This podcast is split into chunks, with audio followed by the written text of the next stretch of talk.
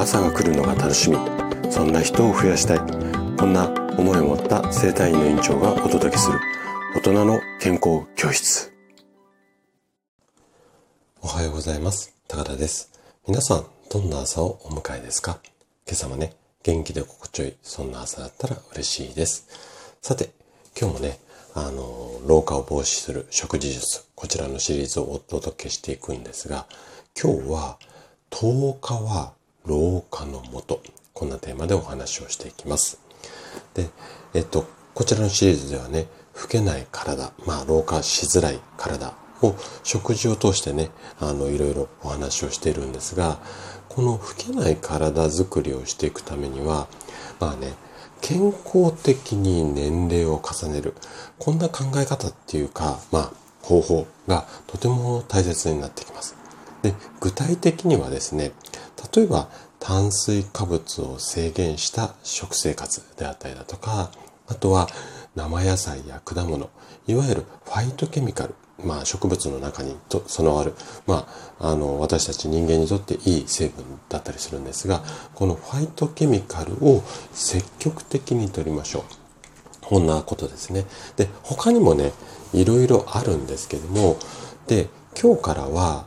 健康的に年齢を重ねるための食材選びだとか、あと調理法についてね、いろいろとこうお話をしていこうかなというふうに思います。はい。じゃあね、えっ、ー、と、早速ここから本題に入っていきましょう。えっ、ー、と、老化物質。これ、AGE、まあこれが10日の正体だったりするんですが、この AGE によってコラーゲンがダメージを受けてしまう。これが老化の、まあ、一番の原因って多分言っちゃっていいと思います。で、炭水化物を摂取、これを制限しましょうって先ほどお話ししたんですが、この理由に10日があるんですね。じゃあね、この炭水化物を制限した方がいい理由をもうちょっと深掘りをしていくと、炭水化物をとって血液中のブドウ糖が多くなると、これ炭水化物取ると、どうしてもあの血中のブドウ糖っていうのが多くなるんですね。こうなってくると、まあ、あの、一般的な量であればいいんですが、処理しきれるのでね。ただ、取りすぎてしまうと、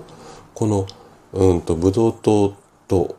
一緒になって、こう、なんていうのかな。ブドウ糖が増えすぎてしまうんですよね。で、こうなってくると、この増えすぎたブドウ糖っていうのが、タンパク質と結びついて、体の中に AGE という、まあ、悪玉物質を発生して、体が悪い影響、要は老化しやすくなってしまうということなんですよね。で、この AGE が増えてしまって、一番被害を受けやすいのが、タンパク質の一種でもあるコラーゲンなんですよ。で、コラーゲンっていうのは、うんと、こうやって攻撃を受けてしまうと、本来のピチピチの肌、この弾力を失ってしまって、その結果、張りがなくなったりだとか、あとシワが作られやすくなったりします。で、さらにね、コラーゲンが重要な役割を果たしている。これがね、骨の強度だったりするんですよ。で、骨の強度が低下してしまって、あとはね、血管なんかも傷つきやすくなって、動脈硬化なんかが発生しやすくなったりします。で、こんな感じでね、AGE が増えると、タンパク質で作られた組織っていうのは、どんどん劣化していくために、体全体の機能が低下。いわゆるこれが老化になってしまうんですね。じゃあ、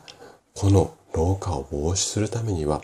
どんな工夫をしていけばいいのか。これはね、次回以降、あれこれとお話をしていきます。ぜひね、楽しみにしていただけると嬉しいです。はい。ということで、今日も最後まで聞いていただきありがとうございました。番組の感想などね、お気軽にコメントいただけると嬉しいです。